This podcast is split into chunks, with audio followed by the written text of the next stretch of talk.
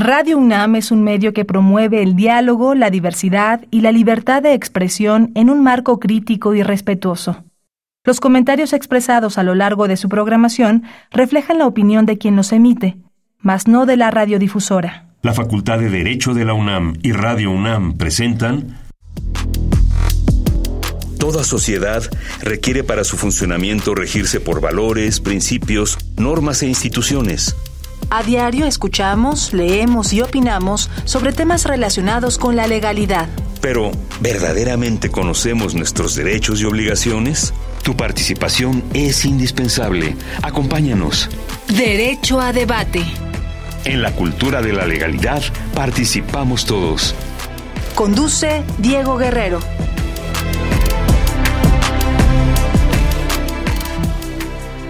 Hola, ¿qué tal? Muy buenas tardes, bienvenidos, bienvenidos a Derecho a Debate. En la cultura de la legalidad participamos todas y todos.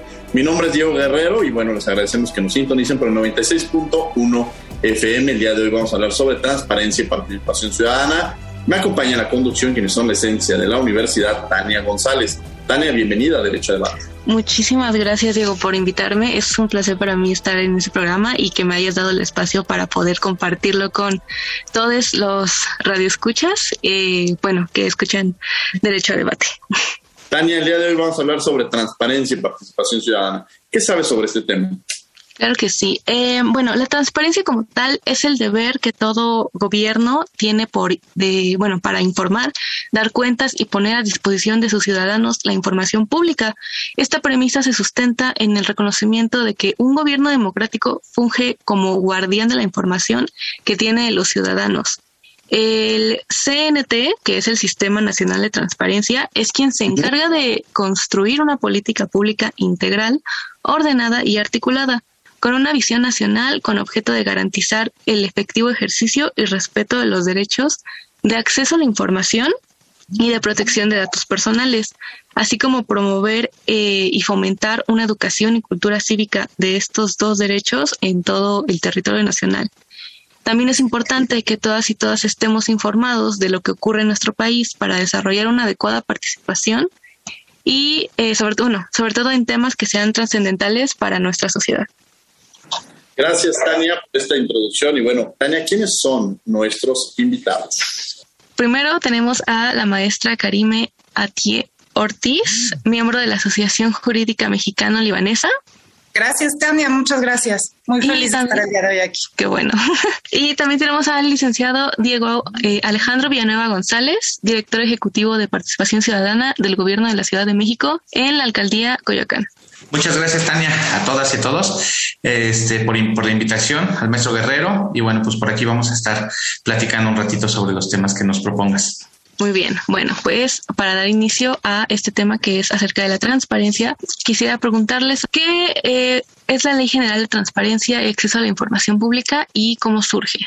Karim, el, micrófono es tuyo. Gracias, muchas gracias. Bueno, pues todo, la Ley General de Transparencia eh, surge a, través de un em, de unas reformas constitucionales, específicamente del el artículo 4, el artículo 4 y 6 constitucional, en donde pues da, da, da, vida a la ley general de transparencia y lo que hace es proteger, proteger los datos, los datos personales de las personas, tener el acceso a la información como un derecho constitucional y de ahí deriva. Licenciado Villanueva, eh, ¿Nos podría explicar cuáles son los sujetos obligados de acuerdo a esta ley? Eh, como ciudadanos, ¿desde cuándo es posible conocer esta información? Tenemos este y encontramos un catálogo de sujetos obligados que son los entes públicos en general. Este han surgido varias varias reformas constitucionales y a la ley, y a la ley general de transparencia que han que han aumentado el catálogo a veces de, entes obligados para, para, este en materia de transparencia. Por supuesto en general podemos decir que son todos los entes públicos de gobierno servidores públicos y se aumentó incluso el catálogo a este a partidos políticos también también en, reformas, en, reformas este, recientes a sindicatos que protegen a trabajadores por, por, por, este, pues por las prácticas que también se han, se han llevado a cabo. Justo este, hemos estado muy, muy pendientes de que apenas el Instituto de Transparencia de la Ciudad de México aumentó su catálogo de sujetos obligados para ser sujeto obligado al Comité de Participación Ciudadana y a la Comisión de Selección de la Ciudad de México, que son los entes garantes de combatir y erradicar la corrupción que tuvimos la oportunidad de platicar y de reformar esa ley. Entonces, este, podríamos decirlo en general así, Tania, son los entes públicos de gobierno, sujetos y este y, y, en general cualquier cualquier este, autoridad que pueda ejercer algún tipo de recurso público. Interesante, profesor. Profesora Karime, ¿nos podría decir usted acerca de por qué es importante que los ciudadanos utilicemos nuestro derecho de acceso a la información? ¿Por qué es importante? Claro, eh, bueno, pues en realidad eh, es un derecho de todos los ciudadanos el acceso a la información, como ya lo dije, está eh, proviene de, de, reformas constitucionales, específicamente acaba de decir el 6, el 16 y el 20 constitucional, que es el que protege, y es este derecho que tienen todos los ciudadanos a saber a saber eh, eh, qué es lo que pasa con todos los entes y con todos los sujetos obligados, que como bien acaba de decir Diego, eh, pues son todos los responsables de acuerdo a la ley en transparentar todos los recursos públicos por ejemplo, ¿no? Entonces es, es, un, es una herramienta que tiene el ciudadano, pues justamente en este Estado democrático para saber informarse y no solo eso, sino también saber qué hacer con la información. Actualmente el INAI tiene un programa llamado DAI que está eh, socializando y dentro de ese programa lo que hace es eh, informarle a los ciudadanos cómo pueden hacer eh, estas peticiones de información, a quiénes se las pueden hacer y qué hacer con la información, porque al final de nada sirve tener la información y al final tenerla guardada en el escritorio, guardada en el buró, sino qué hacer con este maravilloso información, este, esta, este tesoro de información que podemos eh, tener a través de las solicitudes de información y pues con base en ello pues poder empezar a hacer programas, planeaciones e incluso exigir al gobierno para el uso eficiente y correcto de los recursos. Entonces, pues creo que, creo que este es un programa que, que es muy bueno y que además eh, compromete la participación ciudadana al acceso a la información, ¿no? A que estén cada vez más activos y participativos en este ámbito. Gracias, Karime. Bien, están en Derecho a Debate. Esto es Radio UNAM, estás 96.1 FM. Y precisamente en esto ya nos hablaron un poco sobre la ley de transparencia, los sujetos obligados, pero me parece algo muy importante a los ciudadanos entender la parte de la participación ciudadana. ¿Cuál es el papel que debemos desempeñar, los ciudadanos, hasta dónde llegan estas, estas figuras, porque de pronto llegó la transparencia como uno de los grandes derechos, un derecho humano, incluso reconocerlo como tal, y eh, nos, empezaron, nos permitieron abrir las ventanas de las diversas dependencias de aquellos sujetos obligados, como ya lo mencionaba eh, Diego Villanueva. ¿Cuál es el papel de la ciudadanía, Diego? ¿Cuál es la, importancia de la participación ciudadana este, en estas acciones como en muchas otras? Pero justo aprovechando tu experiencia y además eh, ahora que estás participando en esta parte, en esta, ese ejercicio de participación ciudadana, porque es importante que conozcan de la transparencia, porque es importante las acciones que puedan llegar a tomar. Muchas gracias, maestro. Sí, fíjate que, este, pues platicarles un poquito, este, eh, no sé, yo creo que esa es la dinámica de esto, pero yo creo que sí, a lo mejor sería importante platicar cuál es el, vínculo estrecho que sea y, un poquito la práctica, digamos, ¿no? estando desde el lado profesional, eh, hemos vivido pues varias, varias cuestiones, varios, varios, varios ámbitos, este, desde el Congreso de la Ciudad de México vimos la transformación de la ley de transparencia, incluso la armonización de la propia Ley General de Transparencia la vivimos, pero desde los espacios de la participación ciudadana tenemos que generar y ver cómo se, se, pueda llevar a cabo esa relación estrecha entre ambas. Este, voy a poner como ejemplo, por supuesto, este, este, este tema en la capital de nuestro país. La Constitución de la Ciudad de México tiene una amalgama enorme de catálogos. Como tú lo sabes perfectamente, este maestro, el, catálogo de derechos de la, de la, de la Constitución de, de, la Ciudad de México es enorme, es extenso, que evidentemente pues tiene, tiene, tiene una, una serie de cuestiones que pues eh, es fundamental para que pueda, hacerse. Pero bueno, este, no vamos a, no vamos a, no vamos a meternos tanto al tema, al tema del catálogo de derechos, pero sí a, platicar por qué es estrechamente este, directa la participación ciudadana con la transparencia. Nosotros tuvimos un ejercicio práctico, tal cual, en el tema de, democracia. De la, participación ciudadana en, la Constitución de la Ciudad de México va y trae como, este, menciona tres tipos de participación, la democracia directa, la democracia participativa y la democracia representativa. En este tema es importante ver cuál es la democracia directa como, como un vínculo de la participación ciudadana. A lo mejor podemos decir esto es muy teórico, pero nosotros lo acabamos de vivir el, primero de agosto pasado, donde, donde una, de las, una, de las, una de las prácticas efectivas de la democracia directa es la consulta popular.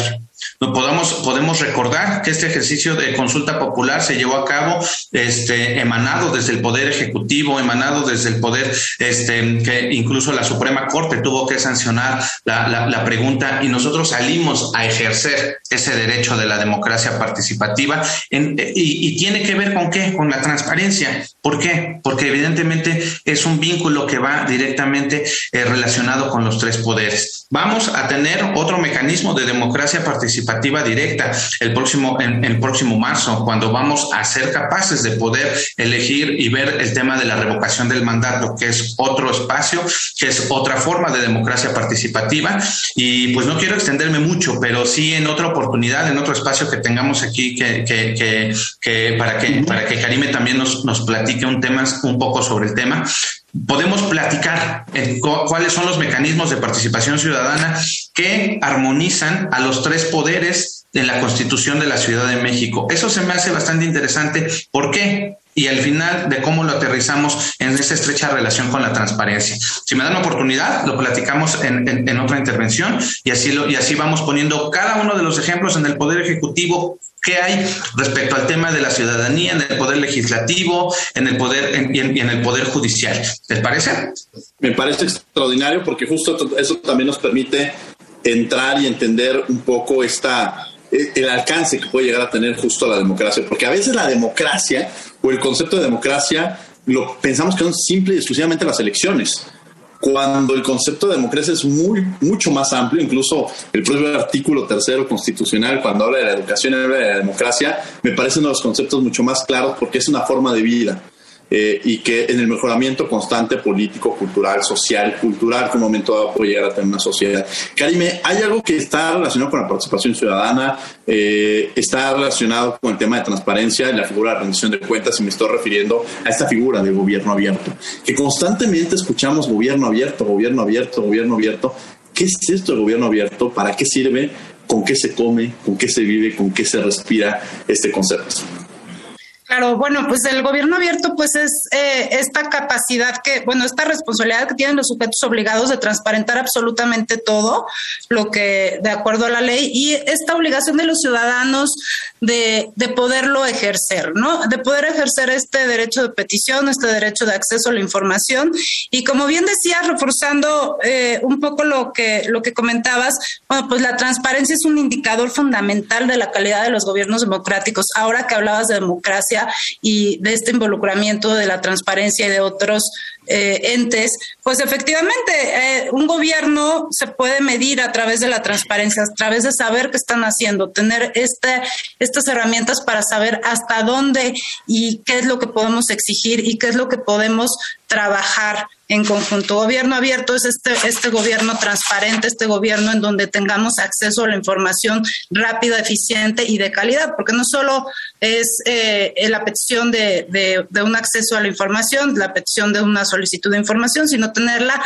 con información fiable y confiable, este, que esté supervisada y tener toda la, la pues la garantía de que esa información que está llegando a los ciudadanos es información de calidad y pues saber qué hacer con esa información, ¿no? Además, pues eh, con base a ello se pueden tomar muchas muchas decisiones, toma de, decisiones en cuanto a programas, planes, incluso denuncias en el caso de que encontremos como ciudadanos alguna anomalía en el uso del recurso, ¿no? O en otras cosas. Sí, quiero retomar algo. Ahorita ya le el uso del micrófono a Tania González. Eh, pero antes, Diego, eh, pareciera que la transparencia, y quiero retomar algo, lo vemos como un ámbito federal, como ya hemos venido platicando. Pero me parece que la transparencia, y en esta intervención que tenías anteriormente, pues nos lleva también a lo local, incluso a las propias alcaldías, eh, en el tema de participación, incluso el, presupuesto, ¿no? El tema del presupuesto, este ejercicio tan interesante que se tiene por parte que regula el Instituto Electoral de la Ciudad de México y en donde, pues de alguna manera, un, eh, los ciudadanos eligen en qué se va a destinar un porcentaje de este presupuesto porque ellos conocen las necesidades. Es decir, quizá el, el alcalde pueda pensar, ¿saben qué vamos a mejorar? Vamos a poner juegos en este parque y de pronto la propia comunidad dice, oigan, nosotros somos este, no, ya no hay niños en estos parques, ya no requerimos parques, lo que necesitamos son pues banquetas que estén en mejores condiciones porque salimos a caminar, salimos a correr o, somos adultos mayores y entonces estas son nuestras propias necesidades, ¿no? Quizá necesitamos más bien este, eh, eh, eh, algunos productos que nos permitan o algunas herramientas para poder llevar a cabo ejercicios físicos y entonces cada comunidad conoce sus propias necesidades y en esa parte entra la participación ciudadana. Pero me gustaría justo aterrizar en esta parte local, la Ciudad de México, como lo mencionabas con la Constitución, pero también las alcaldías, hasta dónde llega esta figura de la transparencia, la participación ciudadana y de todos estos elementos que estamos hablando. Sí, claro. Bueno, como tú lo dices, este tema del presupuesto participativo que lo que lo que lo que se ejerce a través de las alcaldías es el ejemplo más claro que podemos tener respecto al tema del, vínculo de la transparencia con la participación ciudadana, ¿no? Este este ejercicio de cuál y hasta dónde y cómo se debe de ejercer un recurso público para el beneficio de una colectividad, pero no nada más ahí que se debe de ejercer de manera transparente. Ese es, ese es el vínculo y digamos la pinza que se cierra entre la participación ciudadana y evidentemente el, este, el, la transparencia, porque debemos, se debe de transparentar todo, todo recurso público que se otorga, toda, este, toda, todas las acciones que se, que se manejan a través del presupuesto participativo se deben de hacer. Y en el tema de las alcaldías, fíjate que es importante y ver y, y, es importante resaltar cómo cómo se, cómo se vincula y cómo es, se establece una de las figuras este, en, eh, específicamente en las alcaldías. En el artículo 132 tenemos la figura de los testigos sociales. Fíjate que es importante porque es un mecanismo tal cual que se involucra con la sociedad en los procedimientos de contrataciones y de, este, de, las, de las contrataciones públicas relevantes. Esa figura que fue creada eh, por el constituyente de la Ciudad de México, de los testigos sociales, pues nace, nace de la, nace de la, de la falta de transparencia que a veces se ejercía por parte de las entonces delegaciones políticas, donde, donde había gastos excesivos, donde se llevaban a cabo este, compras eh, este, excesivas y a veces se compraban plumas este, de que costaban cuatro pesos en 100 pesos cada pluma, ¿no? Entonces, ese es, ese es, ese y, y, cómo se dieron cuenta de estas cuestiones? Pues por los mecanismos de transparencia, por los mecanismos de transparencia por los cuales se debe de pasar cualquier tipo de licitación pública, pero en ese entonces yo recuerdo que cuando se llevó a cabo el debate en la Comisión de Alcaldías, el constituyente se dijo, bueno, pero es que eso no es suficiente, ¿por qué? Pues porque de alguna manera también, o sea, van a decir, aquí está el contrato y la transparencia lleva a este tema, ¿no? Necesitamos personas que estén involucradas, ciudadanas, ciudadanos que puedan tener ese acercamiento. Y por eso se crea la figura de testigo social en la ley de las, en la, constitución que se, que se refleja en la ley de, alcaldías y por supuesto que tiene que ver con este tipo de contrataciones específicas, pues por las necesidades propias de, de, los gobiernos delegacionales que en algunas ocasiones, pues sí, este, pues parecían opacos, parecían algunas cuestiones y, y a veces no nada más por, por porque, porque tuvieran malas prácticas, sino porque no era un ejercicio común el de la transparencia. Entonces, ahorita, estrechamente en, en, en esta materia y en este tema, pues tenemos ese ejemplo, como tú bien lo mencionas, para poder aterrizarlo en, esta, en, este, en este vínculo que estamos hoy platicando. Gracias, Diego. Eh, Tania González, que me acompaña el día de hoy, estudiante de primer semestre eh, de la Facultad de Derecho y que además tengo el enorme gusto de este semestre contar con, con ella en, la materia de ser universitario y cultura de la legalidad. Tania, los micrófonos son tuyos. Muchísimas gracias, profesor. Bueno, mi pregunta era para la profesora Karime. Creo que eh, ahorita nos podría explicar un poco acerca de quién se encarga de evaluar la transparencia en México. Creo que es un tema que muchos no tenemos ni idea de cómo se hace. Entonces, ¿cómo se llega a esto? Pero bueno, pues hay, de entrada hay muchos observatorios eh, sobre transparencia, pero em, a mí me gustaría eh, por ejemplo, para, para saber la calidad de la transparencia, saber la información que sea verificable, bueno, pues tenemos a los institutos encargados de hacerlo, además de los observatorios que existen, eh, diversos observatorios eh, tanto a nivel local como a nivel nacional. hace un momento comentaban sobre el, este derecho al acceso a la información que, que, en realidad no se ejerce. Yo tengo aquí algunas cifras que, sobre qué porcentaje la gente ha estado o, ha usado este sistema de transparencia y con base en ello eh, cuánta información y la calidad de la información que es la que están dando. Entonces, por ejemplo, a mí nada más me gustaría decir que el 3.6% en 2019 realizaron de, de, las, del planteamiento del problema que es para el acceso a la información. 3.6 eh, de personas solicitaron una, hicieron una, realizaron una solicitud de información. Quienes visitaron el portal, ya sea en, en, su, en lo local como en lo federal, eh, ya sea en el INAI o en el Instituto de Transparencia Local, el 16.1%. ¿Quiénes utilizan las plataformas? Porque es importante para evaluar la calidad, quiénes están utilizando la plataforma. Es todo un conjunto para poderlo evaluar. El 32.6% son los que visitan el, el portal y quienes conocen acerca de las leyes o las instituciones de transparencia, solamente el 54% 8%. Estas son partes, parte de lo que se ha evaluado sobre, sobre el, el sistema de transparencia eh, a nivel general. Y entonces, pues bueno, pues son los observatorios los que sacan este tipo de información, el Instituto Nacional de Acceso a la Información y los institutos locales eh, son los, los encargados también de vigilar. Gracias, Karime. Tania, seguimos contigo en la conducción. Adelante. Muchísimas gracias. Bueno, también para platicar un poco más acerca de lo que viene siendo el sistema de anticorrupción, eh, licenciado Villanueva, ¿nos podría comentar acerca de esto? ¿Cómo está integrado este sistema de, anticorrupción? Pues miren, el, sistema anticorrupción tal cual nace de, este, es de una, de armonización constitucional, tal cual este, se establece un mecanismo que se tiene que llevar a cabo por parte de las entidades federativas en la Ciudad de México y, perdón que aterrice tanto en la Ciudad de México, pero es donde yo puedo platicarles de manera, este, de manera directa la, la, este, la experiencia que tuvimos. Se llevó a cabo, se, se, promulgó la ley del sistema anticorrupción de la Ciudad de México, donde se tenían que hacer diversos nombramientos. Ahí la participación ciudadana tiene un involucramiento enorme porque son ciudadanos justos los que, los que, los que, los que eligen a la, cabeza del, del, del, del sistema anticorrupción de la Ciudad de México. Eso ahorita lo, nos lo va a platicar de mejor forma Karime.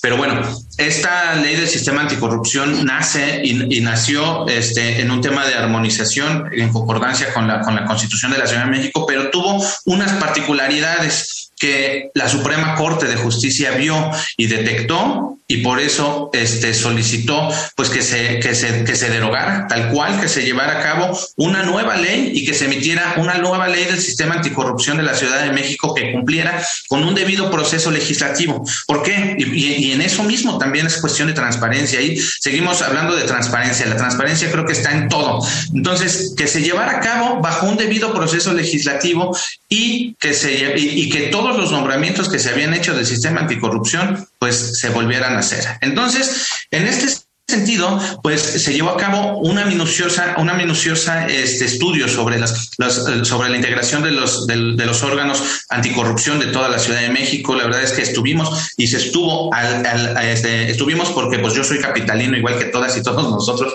Estuvimos al final de, la armonización de los sistemas anticorrupción y bueno, pues al fin, al, al final del día creo que esta integración del sistema anticorrupción, que ahorita nos va a platicar Karime y va a contestar un poco mejor la, la, la, la, pregunta que tiene Tania de qué es el sistema, cómo se compone, y yo creo que Karime es el mejor ejemplo que podemos tener del involucramiento de la ciudadanía con este sistema anticorrupción de la Ciudad de México. Gracias, Diego. Sí, sí, efectivamente. Eh la ley del sistema anticorrupción de la Ciudad de México eh, nace seis años después del 2016 que se, que se promulgó la Ley Nacional de Transparencia a nivel federal. Y bueno, pues fue todo un proceso, como bien lo decía Diego, en donde, bueno, se nombra un comité de selección. El comité de selección, a su vez, nombra a cinco integrantes del comité de participación ciudadana. El presidente del comité de participación ciudadana es quien preside el comité coordinador y quien, quien está a cargo de llevar a cabo todas las, pues, pues todo en general, ¿no? Es quien preside el, Sistema Nacional Anticorrupción.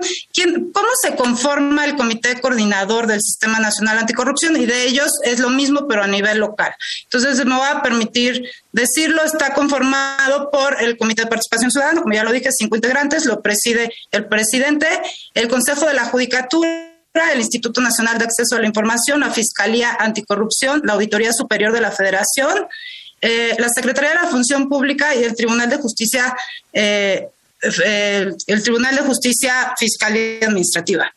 Son los entes que conforman el comité coordinador y bueno, pues eh, es, aquí es muy importante la participación de la ciudadanía porque quien preside es el ciudadano, el ciudadano a través del Comité de Participación Ciudadana que tiene, entre muchas otras atribuciones, retomar todas aquellas peticiones ciudadanas eh, que tengan que ver o que puedan inferir, interferir o, o, crear políticas públicas.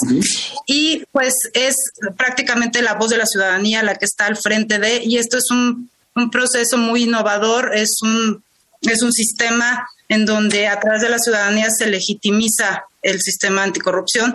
Efectivamente, como lo decía Diego, después de después de un buen rato de estar trabajando en el sistema anticorrupción, la Suprema Corte decide anular la ley y con ellos fueron todos los nombramientos que se habían hecho. Actualmente ya existe un, un, un sistema anticorrupción de la Ciudad de México, ya van por un proceso eh, parece que ya bastante avanzado y pues yo espero que en muy poco tiempo se pueda empezar a trabajar ya de manera conjunta porque apenas se está creando, todavía les falta presupuesto, es, es, un problema que, que viene desde raíz, desde que nosotros estuvimos en el Comité de Participación Ciudadana y esperemos que en tanto haya presupuesto se pueda empezar a trabajar de la mano siempre de la ciudadanía. Interesante porque eh, conocer un poco esta, este complemento desde los inicios, como ya lo decía Diego, todo este proceso que ha llevado, esta transición que ha tenido en el ámbito federal, pero también local, hay que, hay que reconocerlo, y estos organismos autónomos. Y aquí quizá me gustaría reconocer esta parte sobre las ventajas que, que aporta eh, eh, la figura de estos organismos autónomos, tanto en el ámbito federal, en el ámbito local, porque es importante eh, que existe esta autonomía y, y estos procesos incluso de designación, ya sea para comisionados, acceso a la información en el ámbito federal e incluso también en la Ciudad de México. Diego Villanueva. Sí, la verdad es que la verdad es que creo que es importante este proceso de ciudadanización, como dices, como como como, como dices tú respecto al tema de la de la de la designación de las de, de las personas que van a, a ser electas como como comisionados tanto del Instituto de Transparencia local como como federal, como este como como de, de la mayoría de los organismos autónomos. Yo creo que el sistema anticorrupción nace como tal, este, es, es, el ejemplo más vivo de que los ciudadanos tengan ese involucramiento, porque bueno, pues si bien es cierto, el, eh, poniendo como ejemplo a los comisionados del INAI, que los, que los eligen las y los senadores que pertenecen a un partido político, de alguna manera directamente, pues hay un involucramiento de un partido, hay un involucramiento de, una, de, un ente este, partidario que tiene una característica, que tiene unas cuestiones y que bueno, pues si bien este, representa a determinados ciudadanos y representa a una, a una mayoría o de representación proporcional, como sea que haya quedado electo, sí obedece a algunos intereses. Entonces, eso, eso, eso tiene que ver pues con, con, la forma en que se eligen, con la forma en, el, en, la que alcanzan o en la que se pueden elegir a, a, las, a las personas que ocupan los cargos, tanto en los organismos autónomos como incluso en los, en los órganos judiciales, ¿no? Este, vemos a los magistrados, magistrados electorales, magistrados de, este, de, de, alguno, de, algún, de algunos otros órganos judiciales, pues que también tienen que pasar por entrevistas de los senados. ¿Cuándo? Las personas que, que, operan el sistema anticorrupción tienen que pasar por los ojos ciudadanos, por los ojos de personas ciudadanos que son honorables, porque así lo dice la ley, las personas que los eligen tienen que ser académicos honorables o miembros de organizaciones de la sociedad civil. Ellos son quienes eligen a las personas que van a ocupar los cargos del sistema del, del Comité de Participación Ciudadana. Y cabe mencionar de igual manera que es un cargo honorífico. O sea, las personas que lo ven, ¿por qué? ¿Y por qué es importante que sea honorífico? Porque de alguna manera, pues ellos ya están viviendo de la academia digamos, son, son maestros de la, de, la, de la Facultad de Derecho, maestros de, de, alguna otra entidad que, tienen, que no tienen una perspectiva económica, que tienen que mantener su prestigio y que dicen, bueno, pues ¿cómo voy a elegir a alguien que me impongan porque está de por medio mi prestigio? Ese es un claro ejemplo, creo, de la, del involucramiento de la sociedad en esta toma de decisiones y en, este, y en estos mecanismos, maestro. Y que además... Adelante, Karina. Sí, que además eh, un requisito, bueno, eso es para el comité de selección quienes seleccionan, pero un requisito para los integrantes del Sistema Nacional Anticorrupción es justamente no haber militado ni pertenecido a ningún partido político, justo para dar esta neutralidad que comenta Diego sobre eh, quién va a estar a cargo de un Sistema Nacional Anticorrupción, sobre la ciudadanía que no tiene ningún tipo de, de afiliación o de mm, ideología hacia un partido político y de esta forma pues ser un poco más objetivo a la hora de exigir, plantear e incluso promover algún, alguna política pública en favor de la ciudadanía, incluso denunciar eh, actos de corrupción, ¿no? Eh, eso a través de la ciudadanía legitimizada y sin ningún tipo de, afiliación política, ¿no? Y, Pero perdón, ahí en esa parte, Karime, es decir, si alguien participó en un partido político, dice, bueno, yo fui a las fuerzas juveniles del partido político tal, no puedo participar, es decir, como que es un sello que se te queda de por vida o, este, porque quizá en algún momento de su vida dijo yo quiero ser de del Partido Comunista, ¿no? Que ya no existe o, por poner una cosa así y, y, quizá eh, ese pasado te, te, te, impide participar en estos procesos. Bueno, ahí perdón. Ah, Perdón, este, Bueno, ahí sí es una restricción que tiene que ver con los años. O sea, al igual que, al igual que en todos los, los, este, los cargos públicos o la mayoría de los cargos públicos que tienen que ser neutrales, por lo menos se pide, y eso era un debate de decir, justo como lo mencionas, o sea, es, un, es el ejercicio de un derecho para, hacer, para, para, aspirar a un cargo, pero sí se pide por lo menos una militancia de cuatro años, de cuatro años que no hayas militado y tenido un cargo de dirección en algún, en algún, en algún este, partido político. Sí y, y, aún así se toma muy en cuenta, entiendo, perdón, la comisión de selección toma muy en cuenta eh, a criterio esta parte de, los partidos políticos, porque mucha gente en algún momento dijo, bueno, yo sí he participado en alguna elección, pero no gané, o sea, no tengo un cargo, simplemente participé, incluso ni siquiera eh, fui siglado por algún partido político y no soy militante, sino fui como una candidatura ciudadana y pues de alguna forma no gané, pues sí, efectivamente hay una restricción en cuanto al tiempo, pero no puedes participar si no cumples con ese requisito. Claro, sí, creo que es importante mencionarlo porque pues de pronto hay esta inquietud, quizá también en algún momento algún compañero del primer semestre le dirá, oye, vamos a participar en un partido político, y pues después, Tania, 10 años después, este, quizá para reflexionar, porque en el futuro que justo hoy en clase platicábamos sobre el proyecto de vida que uno va marcando en su, si quiere ser, trabajar en el Poder Judicial, bueno, yo les decía, pues váyanse a hacer el servicio, este, a prácticas profesionales al Poder Judicial, si les interesa participar en política, váyanse involucrando en un partido político. Pero como todos los proyectos de vida van cambiando, y eso también pues va marcando este, pues, los procesos en los cuales vamos, vamos llevando. Quiero que me ayuden con algunos ejemplos, es decir, de pronto hay confusión, yo lo veía mucho en el tema de derechos humanos, de cuando alguien quiere tener eh, información sobre algún tema y dicen, ah, pues voy al INAI, y en el INAI les dicen, espérame, este, esto le corresponde al Info de la Ciudad de México, ¿no?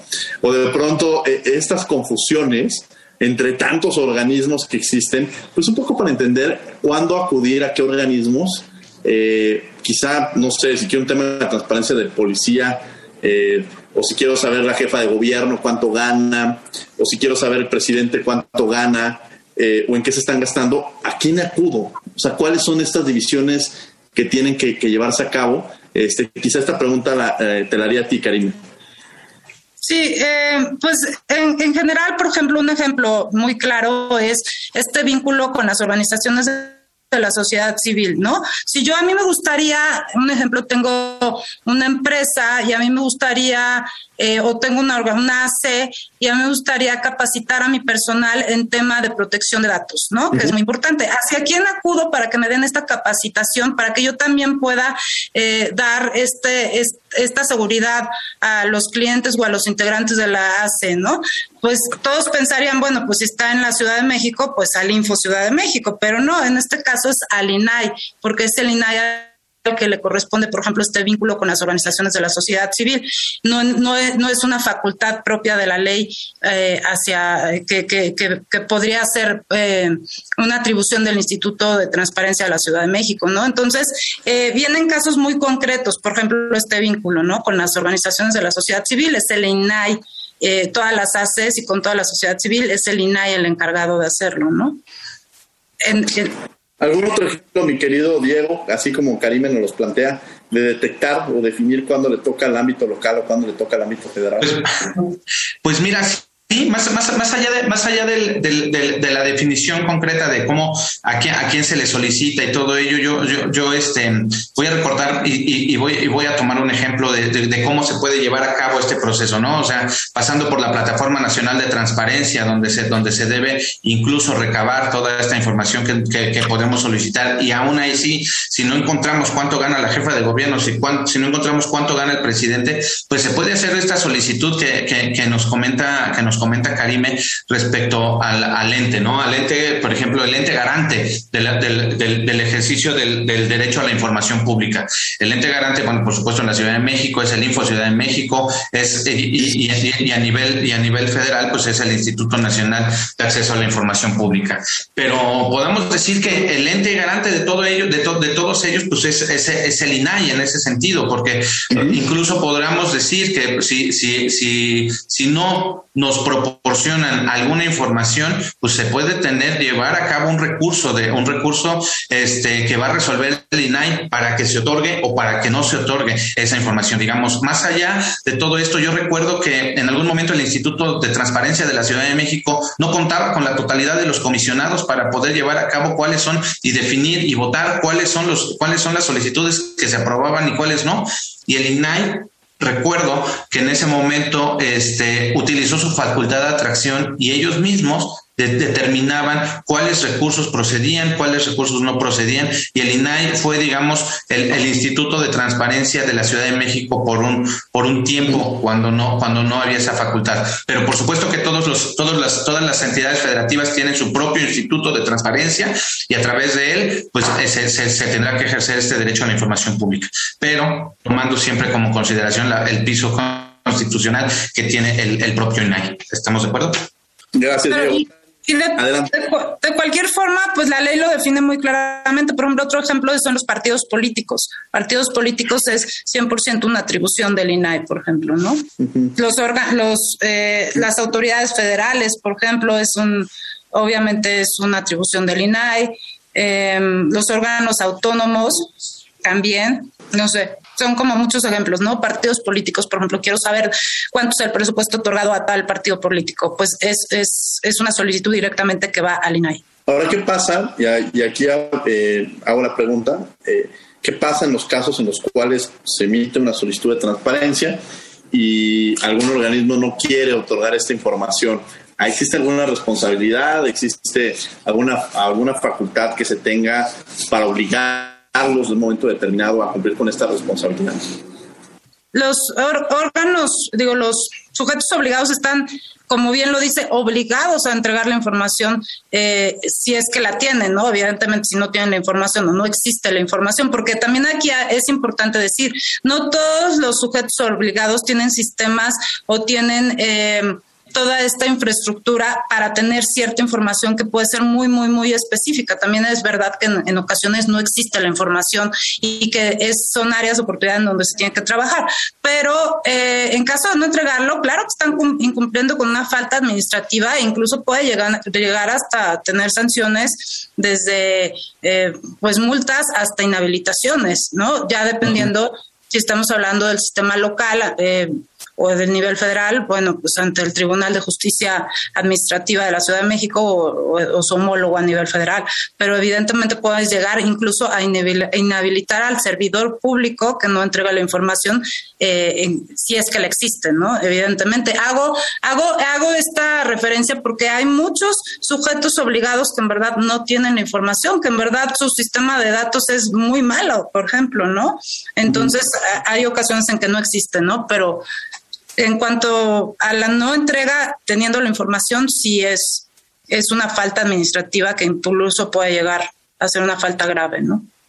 Sí, yo quiero retomar ahora, y antes de, ya en la siguiente cederle a, a, Tania, pero esta figura, eh, tanto Diego es director ejecutivo de participación ciudadana del gobierno de la Ciudad de México en la alcaldía de Coyoacán.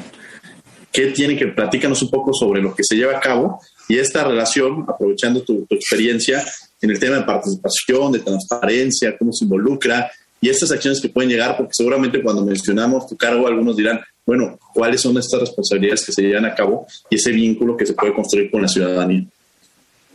Claro que sí, mira, eh, en, concreto, pues es una, es una figura que tiene que ver con, con, el acercamiento, con el involucramiento entre, entre el gobierno, en este caso de la Ciudad de México y la ciudadanía que vive, pues en, eh, en este caso en la, en la, demarcación territorial que corresponde pues, a Coyoacán, donde está incluso la propia, este, la propia UNAM, ¿no? Esto tiene que ver con el involucramiento de, de, de, los beneficios del gobierno, de los logros del gobierno de, este, que, que, que se tienen y a partir de ahí pues conocer. ¿Por qué tiene que estar relacionado con la transparencia? Porque pues como ustedes lo saben, a veces los programas sociales y los beneficios tienen que ser transparentados. Entonces, evidentemente nosotros mismos en el ejercicio de nuestro cargo público, nosotros tenemos que desempeñarnos de una manera correcta, de una manera honesta, de una manera en la cual saber que estamos bajo el escrutinio no solo de la sociedad, sino de las propias autoridades que puedan que, y que tienen y que están obligadas a ver nuestro ejercicio.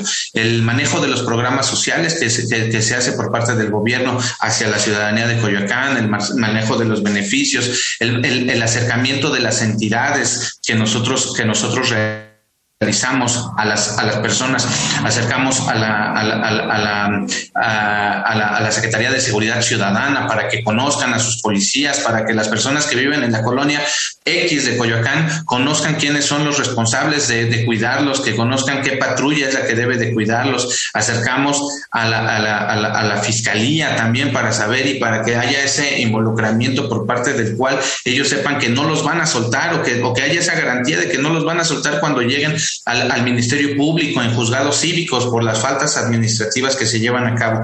Es esa presentación, digamos, en, estricto sentido y en, y en un y, a manera de aterrizarlo, es esa presentación del gobierno de la Ciudad de México con este, las personas que viven en, en, esta alcaldía. Y, y, bueno, evidentemente, pues este, llevando a cabo todos los mecanismos de participación ciudadana, esta participación ciudadana que nosotros decimos hace comunidad y esa comunidad pues es la que nos lleva a nosotros a estar diario, recorriendo diario, llevando a cabo nuestro, este ejercicio de participación ciudadana, siempre sabiendo que estamos bajo la lupa de la ciudadanía y de las autoridades. Perfecto, bueno, pues muchas gracias. Eh, Karime Atié, precisamente también quiero entrar con esta figura de pues la comunidad en la que tú perteneces, esta figura en la cual tienen que tener los miembros de esta asociación jurídica mexicana, libanesa, eh, que es esta, esta, esta comunidad y sobre todo en el tema de transparencia. ¿Por qué hablar de este, esta asociación o la sociedad civil en esta relación que tiene? Gracias. Em, sí, soy integrante de la Asociación Jurídica Mexicano-Libanesa Al-Muhami, que es una asociación que, eh, bueno, entre otras cosas, hace foros y, hace eh, congresos, conversatorios sobre diversos temas jurídicos. Y en este caso, hablando de la transparencia, ha estado muy de la mano trabajando con el Instituto de Transparencia de la Ciudad de México. Hace algunos meses, un par de meses, se firmó incluso un convenio con el Instituto de Transparencia justamente para coadyuvar en todas aquellas acciones que puedan beneficiar a la ciudadanía en el caso de acceso a la información y, en el caso de rendición de cuentas públicas de los sujetos obligados. Em, hemos estado trabajando muy de la mano con el Instituto de Transparencia, hemos tenido varios eventos y pretendemos seguirlo haciendo el año que entra. Eh, creo que es un valor y es una obligación de, nosotros como, como la asociación, como nace, de contribuir para el bien de para el bien de México, para el bien de la ciudadanía y siempre pues de la mano con todos estos organismos como es el Instituto de Transparencia para ir caminando juntos en este camino que pues no no no hay de otra que nos que nos va a llevar siempre hacia un estado democrático de rendición de cuentas, de transparencia y de credibilidad en todas aquellas acciones eh, de parte de, las, de los entes de gobierno y de todos los organismos que forman parte de. Tania González, que me acompaña el día de hoy en la conducción, los micrófonos son tuyos. Bueno, muy bien. Eh, a mí, en lo personal, creo que me interesa, bueno, me hace un poco de ruido este tema, el hecho de que existe mucha desinformación, mucha ignorancia hacia todos estos temas que acabamos de tocar. Eh, por lo tanto, me gustaría que esta pregunta lo respondieran ambos. Como ciudadanos, ¿cómo se puede confiar en la plataforma de transparencia? ¿Cómo se logra esta pues certeza o cómo se puede quitar esta idea del mexicano de no confiar en el gobierno o la información que se brinda? Gracias. Si, quieres, yo primero, Diego. Las mujeres primero. Gracias. Bueno, pues al inicio de, al inicio de, esta charla tan amena, a la cual agradezco mucho, eh, mencionaba yo eh, este programa que está llevando el INAI, que es el DAI, que es el, el, derecho al acceso a la información, que está empezando a socializar en todo el país y es parte del programa enseñar. Eh, como bien decíamos, empezar a enseñar que existe un sistema nacional de transparencia, que existe un sistema eh, en el cual la ciudadanía puede hacer sus peticiones de información y también eh, empezar a socializarlo, qué hacer con esa información. Como, como yo bien decía, es muy importante llevar a cabo este tipo de programas y también qué hacer, porque pues al final tenemos la información y luego qué hacemos, ¿no? Empezamos, hacemos una, una, solicitud de información, nos dicen que efectivamente el dinero, como decía Diego, de plumas eh, se compraron a sobreprecio y luego qué hacemos con esa información. Pues ya la tenemos y luego qué, ¿no? Ya nos informaron como ciudadanos, ya me dio muchísimo coraje. ¿Qué vamos a hacer con esa información? Eso en el caso de, de, detectar casos. Eh, casos de anomalías en cuanto al ejercicio del presupuesto, pero también podemos hablar de, yo a mí me gustaría saber cuántos casos de cáncer de mama, ahora que estamos en el mes de octubre de cáncer de, de la prevención del cáncer de mama, a mí me gustaría saber cuántos tratamientos han otorgado o cuántas son las personas eh, a las cuales se les dio un tratamiento o quiénes lo están padeciendo, en qué hospitales están atendiendo y a lo mejor con base en ello yo puedo hacer un o proponer una política pública justamente para que se otorguen muchos más em, en ciertas zonas específicas, por ejemplo, que yo pueda detectar, que se otorguen más mastografías, más estudios, en fin, ¿no? O sea, ¿qué hacer en el caso de detectar una anomalía y qué hacer en el caso de que tengamos información valiosa en el cual como ciudadano podemos ejercerla y empezar a participar con el gobierno porque esto es una responsabilidad del gobierno, pero también es una responsabilidad de la ciudadanía. El gobierno solo, sin la ciudadanía, no va a ningún lado y la ciudadanía sin el gobierno tampoco. Entonces, creo que es un buen momento para que se coordinen ambos y puedan trabajar y más en este tema de transparencia.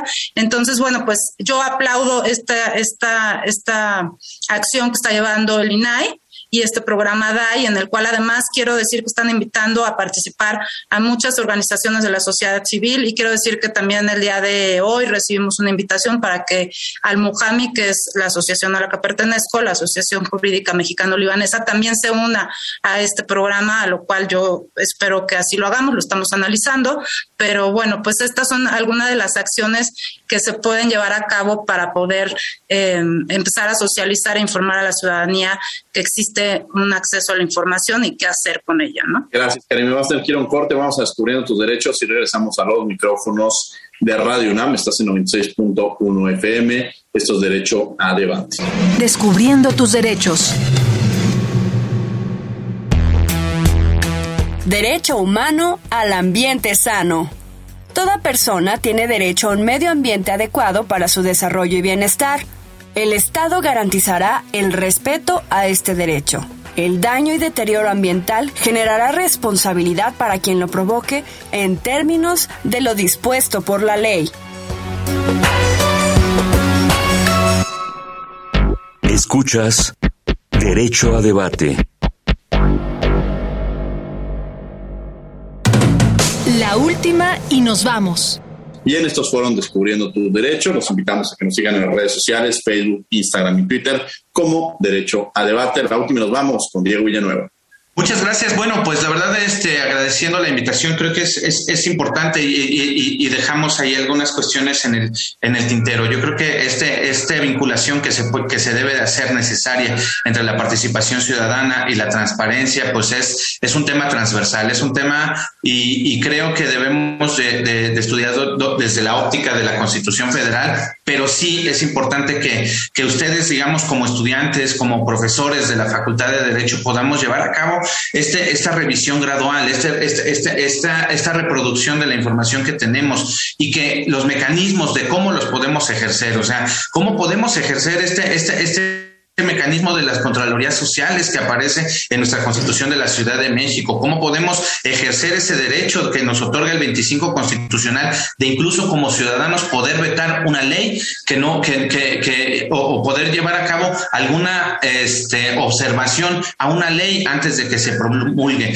a una iniciativa que presentan los diputados. Eso es lo que yo creo que debemos nosotros como, como, como servidores públicos, ustedes como académicos, involucrarnos y decir, ¿sabes qué? ¿Cuáles? Estas son las iniciativas que se presentaron. Tenemos 10 días, según la Constitución de la Ciudad de México, para hacer alguna observación. ¿Y saben qué? Esa observación debe ir en el dictamen de por qué sí y por qué no se llevó a cabo esta, esta cuestión. Nosotros como ciudadanos creo que debemos de, involucrarnos más y ejercer esos derechos plenos. Eh, creo que creo que por aquí podríamos dejarla por, por hoy y este y pues en otra ocasión podemos podemos seguirle.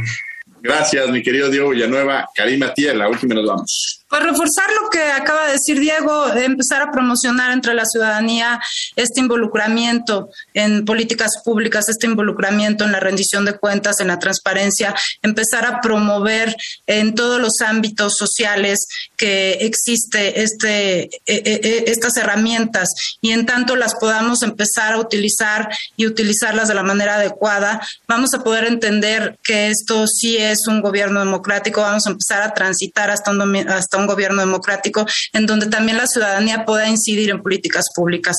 Creo que es una labor de todos, creo que tanto como lo decía Diego, a través de las aulas y a través de todos los organismos que están facultados para ellos, empezarlo a promover y empezar nosotros también ciudadan, como ciudadanía a empezar a, entrarle al tema, al tema de la transparencia, porque solo así vamos a poder avanzar en conjunto, gobierno, sociedad, todos de la mano, y empezar a trabajar en ello a partir de, a partir de ya, ¿no? Para poder tener ese México que todos queremos, ese México transparente, ese México eh, eh, con combate a la corrupción, con todas estas herramientas que puedan ayudarnos a, a transitar. Muchas gracias, Diego. Agradezco mucho la oportunidad de estar aquí hoy en el programa. Gracias, Tania. Gracias. Muchas gracias. Yo les agradezco mucho a Diego Villanueva, a Karina Pie. Tania, con algo con que quieras cerrar. Bueno, pues como conclusión yo creo que es completamente importante que se le dé debida importancia a la plataforma de transparencia, eh, sobre todo también que seamos capaces de saber cómo usarla para conocer lo que realmente está pasando con nuestros funcionarios, eh, también qué actos nos pueden afectar o no en nuestra calidad como ciudadanos y bueno, más que nada con nuestros gobernados, eh, así también como nos ayudará a que seamos eh, una sociedad con más participación en temas que sean trascendentales para todos eh, como ciudadanía. Y bueno, por último, también conocer qué pasa con gran parte del presupuesto que tiene el país, ¿no? Cómo se utiliza y cuáles son sus beneficios. Muchas gracias. Bueno, pues yo les quiero agradecer, muchas gracias Diego Villanueva por haber estado con nosotros. Al contrario, al contrario, maestro, muchas gracias a ti, muchas gracias a, tus alumnos, a tu equipo. La verdad es que tenemos muchas cosas que aprender de ellos, tenemos muchas cosas que, que, este, que, imitar de ellos, de ti, del conocimiento. Y pues gracias por la oportunidad de poder aquí dejar alguna, alguna cuestión, alguna inquietud que pueda, que pueda aparecerles para que ustedes la exploten y lo hagan pues con esta, desde ese ámbito académico pues superior a todo lo que vamos, a, a lo que vamos platicando. Gracias, Diego Villanueva. Karima Tía, muchas gracias por haber estado con nosotros. Gracias, gracias a todos los que nos escucharon. Gracias por la invitación, Diego. Fue un placer haber estado aquí con todas y todos ustedes. Tania, muchas gracias también por haber estado con nosotros. Y desde luego también les agradecemos a ustedes que han estado el día de hoy aquí en Derecho a Debate. Los invitamos también a que nos sigan en Cultural Derecho todos los miércoles a las 5 de la tarde en el canal 22, el canal Cultural de México. Estamos abordando diversos temas relacionados con el derecho, la música, literatura, música, pintura, todo lo vinculado con la cultura y desde luego agradecemos a la Facultad de Derecho y a Radio UNAM Coordinación, Renata Díaz Conti. Redacción y voz de las notas, Ana Salazar. Asistencia, Mari Carmen Granados, Elías Hurtado, Eder Cabrera y Alexis Martínez. Coordinación y difusión, Sebastián Hernández. Y desde luego en controles técnicos y producción, Paco Ángeles. No olviden que nos escuchamos de ley todos los martes. Esto fue Derecho a Debate. Por hoy concluye la discusión, pero no se pierdan el próximo tema en Derecho a Debate. En la cultura de la legalidad participamos todos.